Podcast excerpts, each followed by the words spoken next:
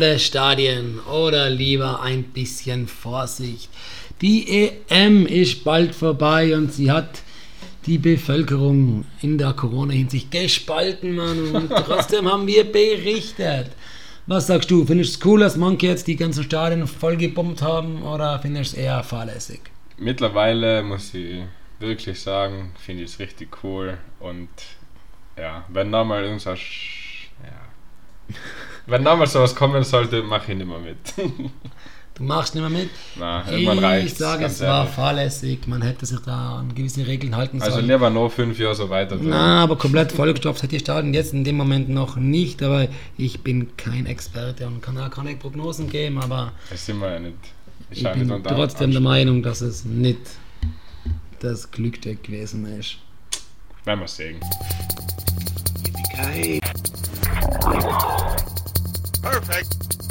Salz für die Wunde. In der Copa America haben wir das Traumfinale zwischen Argentinien und Brasilien. Messi, der endlich seinen Schuh veredeln kann und ein Groß-Event holt oder der Neymar, der was ihm das zuvor tut und den vielleicht besten Spieler der Welt diese Ehre vergönnt. Ja. Oder wer sagt nicht vergönnt, ja. Ähm, was sagst du? Copa Also, America? Ich hoffe, es macht Brasilien. Ähm, aus dem Grund, dass sie.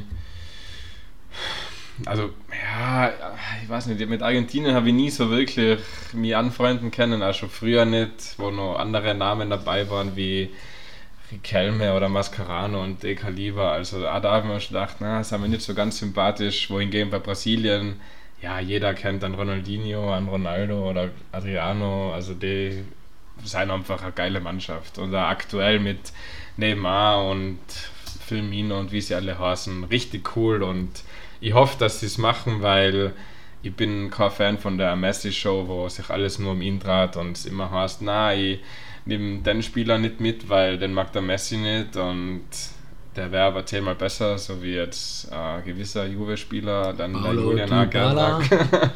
Und ja, sowas finde ich halt lächerlich, weil das hat da nichts verloren, deshalb let's go Brasilien. Ja, cool. Ähm, aber nein. Let's go. Bist nicht einmal da bei Argen-. Okay, dann wird es halt richtig lustig. Ähm, ja klar, ich verwünsche ihn, na ich verwünsche, ich wünsche dem Messi, dass er diesen großen Titel holt. Die Copa America gewinnt, aufgrund dessen, dass er wirklich im Fußball extrem was geleistet hat. Und ein extrem geiler Spieler ist, wenn man ihm zuschaut. Ich bin jetzt kein Barcelona-Fan, null. Und trotzdem ist der Messi eine Maschine. Kann man sagen, was man will. Ja, Vor kann man eben nicht sagen, weil er vor- nie woanders gespielt vor hat. allem, vor allem in seiner Hochphase, da ist er durch die Verteidigungsreihen durchmarschiert. Das war ja abartig. Und vor allem bin ich schon in der Vergangenheit großer Fan von argentinischen Spielern. Also Echt? Diego Armando Maradona, den darf man nicht übersehen. Batistuta, Ja, da bin ich zu jung. da gibt es schon noch einiges mehr. Und auch jetzt im Moment Kun Aguero. Ja, Also ich will ja nichts sagen, aber hoffentlich gewinnt heuer- Argentinien das ja. ganze Ding. Hoffentlich entscheiden sie es gleich in die ersten 90 Minuten und schießen Brasilien ab. hoffentlich. also was sagst du? 2-0 Argentinien oder was? Ich bleibe realistisch und sage 2-1 Argentinien. Okay, ich sag 3-1 Brasilien. 3-1 Brasilien. Ja. Auf jeden Vermutlich Fall. geht es 0-0 aus und zwar langweilig. Auf jeden Fall glaube ich, das Spiel um einiges sehenswerter als das EM-Finale. Weil, weil beim EM-Finale gibt es nur einen Sieger und der ist England. himmelblau. und zwar die Italiener. Werden den Engländern zeigen, wo der Hammer hängt, der Bartel in Mosthold. Ich muss ganz ehrlich sagen, da bleibe ich bei mir. Ich habe dir von Anfang an gesagt, wer es macht. Ja. Jetzt Von sind Anfang sie, an waren wir nicht an einer Meinung. Jetzt, jetzt sind sie im Finale. Ich muss sagen, im Halbfinale hat man die Spanier schwächer eingeschätzt. Die waren um einiges stärker. Das war aber auch von den Spaniern vielleicht das beste Spiel in der ganzen EM, was sie abgeliefert haben. Ja. Sie haben die Tore nicht gemacht. ja. Hätten das vorher entscheiden können. Vor allem in der ersten Hälfte der Verlängerung waren die Spanier extrem stark plötzlich. Und in der zweiten Hälfte der Verlängerung waren sie nicht mehr sichtbar.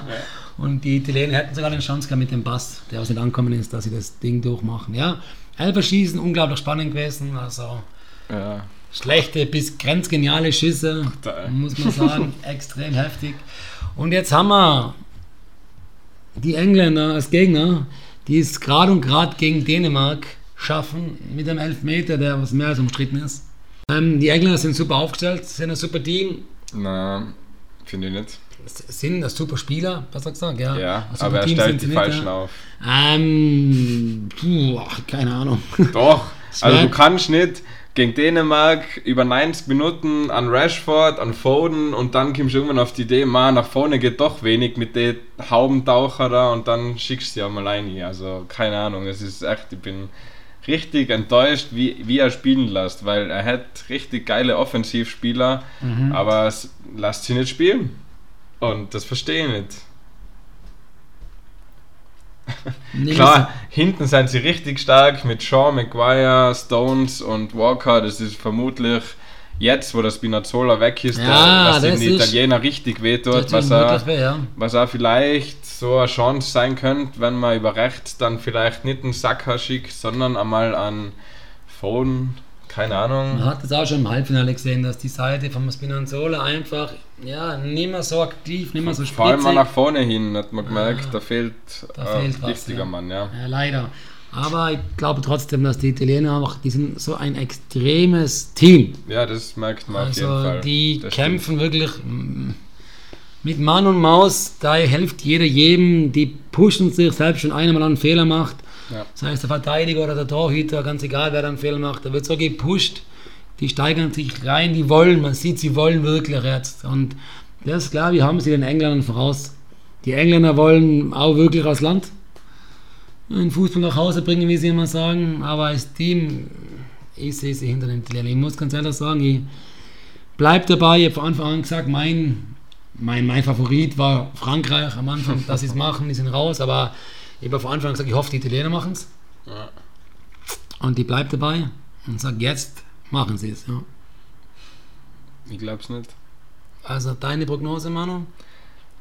Meine Prognose 2-1 England nach Verlängerung erst und die Tore machen endlich der Giro und der Harry und dann der Rashford ist entscheidende, sodass es eine richtig geile Story ist. Ich sag 3-1 Italien.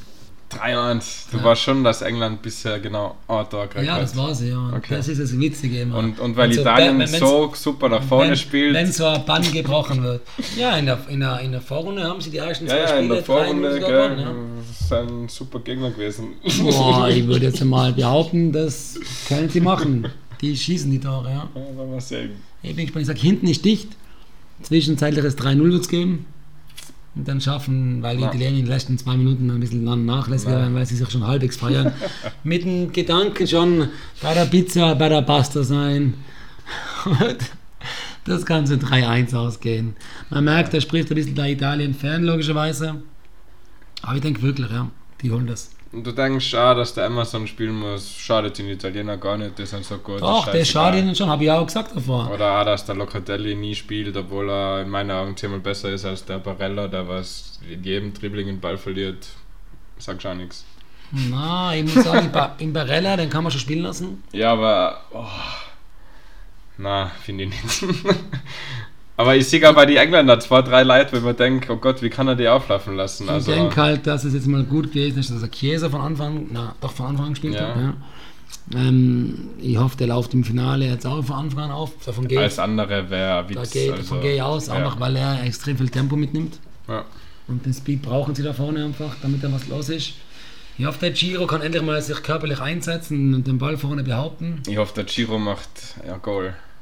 Ja, ich hoffe ich, ich gönne es ihm auch. Ja, das Mittelfeld müssen sie aufpassen, dass die Italiener nicht zu früh defensiv agieren. Ja. Da, wenn sie das, Das hat so machen, gesehen, so machen wie vor dem Halbfinale eigentlich immer, dann wird das schon laufen. Also ich bin gespannt. Die Engländer sind wahrscheinlich der härtere Gegner als die Dänen. Obwohl ich das auch nicht sagen will, weil Dänen machen da brutal gekämpft, stark, kämpferisch, also- super. Vielleicht von den Namen her okay, aber sonst, die Dänen haben auch richtig geile EM gespielt, kann ich nichts sagen. Ich sag, Italien macht, du sagst, England macht. Wir werden beide sehen, was passiert. Sollten die Italiener nicht machen, ist es auch kein Weltuntergang. Sie haben eine geile Show abgeliefert. Ähm, muss man so sagen. Also von allen Spielen, was ich beobachtet habe, und es hat jeder ein bisschen gepatzt, auch die Italiener, Ja. waren trotzdem die Italiener die, was mir am meisten überzeugt haben. Okay. Und Rein mit ihrer Einstellung. Ja, wenn wir schon da dabei sind, was Enttäuschungen und so betrifft, was ist für die rein von der ganzen EM her so die Mannschaften, wo du sagst, boah, da hätte ich mal viel mehr erwartet oder auf der anderen Seite, die haben die richtig überrascht. Ja, Dänemark hat auch nicht richtig überrascht. Man hat es irgendwie schon gewusst, das war so ein bisschen ein Geheimfavorit, aber nach der Vorrunde hat man sich gedacht, na, die sind gleich raus. Ja, Dann haben sich wirklich einige bissen bis ins Halbfinale. ja. Die Franzosen haben zu Beginn stark gestartet Mhm. und haben dann komplett enttäuscht. Ja, ich, ich finde es immer ganz schwierig, weil so Die Schweiz, Die Schweiz richtig cool, richtig über sich hinaus und echt, da ist ähnlich wie bei den Italienern, finde ich einfach den Zusammenhalt und also wenn, keine Ahnung, du seien ja vor dem aktuellen Trainer, ich, leider weiß jetzt nicht, wie er heißt, aber da seien sie immer kritisiert worden, dass, weil da sind ja viele Albaner Mhm. und Rheinschweiz, aber ich weiß nicht, wie man da korrekt sagt. Also das ist das Teamzusammenhalt nicht immer so ideal gewesen, aber ich glaube, der hat das richtig geschafft und man hat da gesehen am Feld, jeder gibt alles und ist voll dabei. Also die Schweiz hat mich richtig überrascht. Dann negativ überrascht haben mich die Deutschen katastrophal, richtig schlecht. ja leider. Die Franzosen auch, auch wenn du sagst Vorrunde, ja, waren sie noch besser, aber auch danach, du kannst nicht mit so einer Offensivqualität hergehen und sagen, ja, ich spiele im Prinzip, keine Ahnung, an katastrophalen Verwaltungsfußball und da fliegt er halt dann einmal um die Ohren. Wenn, so wie die Schweiz, die machen dann irgendwie, die haben halt die Leute, machen irgendwie aus dem Nichts halt da, boom, und dann, ja, elf schießen, verlierst halt. Also, das geht schneller als man meint, deshalb finde ich es schade, dass da keine Mannschaft hergeht und sagt, hey, wir fahren da jetzt 3-4-0 drüber oder Ja. Belgien? ja, Belgien auch. Un, ja, nicht unglücklich, einfach im entscheidenden Spiel gegen Italien, da wo Italien verdient besser war und da verdient weiterkommen ist, war es halt einfach nicht. Klar, wenn der Lukaku vielleicht ein bisschen mehr Glück hat, steht es auch unentschieden, Ja, geht auch stimmt. in die Verlängerung, Wobei man aber dazu sagen muss, das Glück haben sie beim Elfmeter schon eh, gehabt. Ja. haben sie schon gehabt. Also ich glaube, es gleicht sich aus. Wenn Ja. du dann im Nachhinein hörst, dass der De Bruyne gesagt hat, nee, ich will unbedingt spielen, obwohl er sich irgendwann Bandel gerissen gehabt hat und ja, also das, da merkt man schon, dass auch die Spieler selber gewusst haben, hey, langsam wird es richtig Zeit, aber hat halt nicht gereicht und ja. Portugal Portugal, hat mich eigentlich positiv überrascht. Also, ich meine, sie waren der amtierende Europameister Mhm. oder sind es aktuell ja noch. ja, Ähm, gegen Belgien ausgeschieden. Mhm. Und da muss ich sagen, habe ich puh, Belgien schon verlieren gesehen, so wie Portugal gespielt hat. Die haben halt das Tor nicht mehr erschossen, aber sie haben gedrückt, sie haben sich Chancen erarbeitet, sie haben mich positiv überrascht. Ich wirklich, also, ich habe gedacht, jetzt fallen sie um, die Belgier schon. ja. sind in der Runde drauf umgefallen. aber ich meint, gegen Portugal ist es so soweit. Cristiano mit immer nur die meisten Tore, ja, also weniger Spiele, also ich glaube nicht, dass da noch was passiert kann. Da. Außer der Giro macht sieben. ja. Nein, ich glaube, der Giro müsste Ah, ich jetzt glaube, nur Harry, fünf Tore machen. Harry oder? bräuchte zwei, Giro zwei, also sie haben beide drei, Hat der Giro drei Tore ich gemacht? glaube schon, ja. Ich glaube, der Giro hat gleich zwei oder eins Dann, gemacht. okay, ja, dann. Dann der Harry, aber hat der Harry, drei Tore? Tore? Ja, ja. Hat jetzt in zwei Spiele in den letzten zwei, drei Tore gemacht. Ah, okay, cool. Ja, bin ich gespannt. Ich denke, der Ronaldo wird diese Trophäe mit heimnehmen. Ja. Also Verdient. verdient, ja, das will man doch sagen. Und ja, ein bisschen enttäuscht bin ich von vereinzelten Spielern, aber ja, muss Die man nicht brauchen jetzt auch nicht mehr jetzt. erwähnen. ne? Dann schauen wir an, was uns erwartet. Ich sage Argentinien, Italien. Du sagst Brasilien, England. Ja, Wir werden seien wir uns sehen, wieder mal einig, wie immer in dem Podcast. Wir werden sehen, wer am Ende recht hat. Man, bisher muss man sagen, was die M betrifft, habe ich die Nase vorne. Das stimmt, ja. Man durch die Meinung nicht zehnmal ändern können. Das stimmt. Ich bin geblieben bei Italiener, weil sie dabei geblieben sind. ja, am Anfang war es stark für die Franzosen. Ja, als, als, als, als höchste Anwärter. Als, aber wir haben auch beide gesagt, das macht, meistens macht es ja nicht. Ja.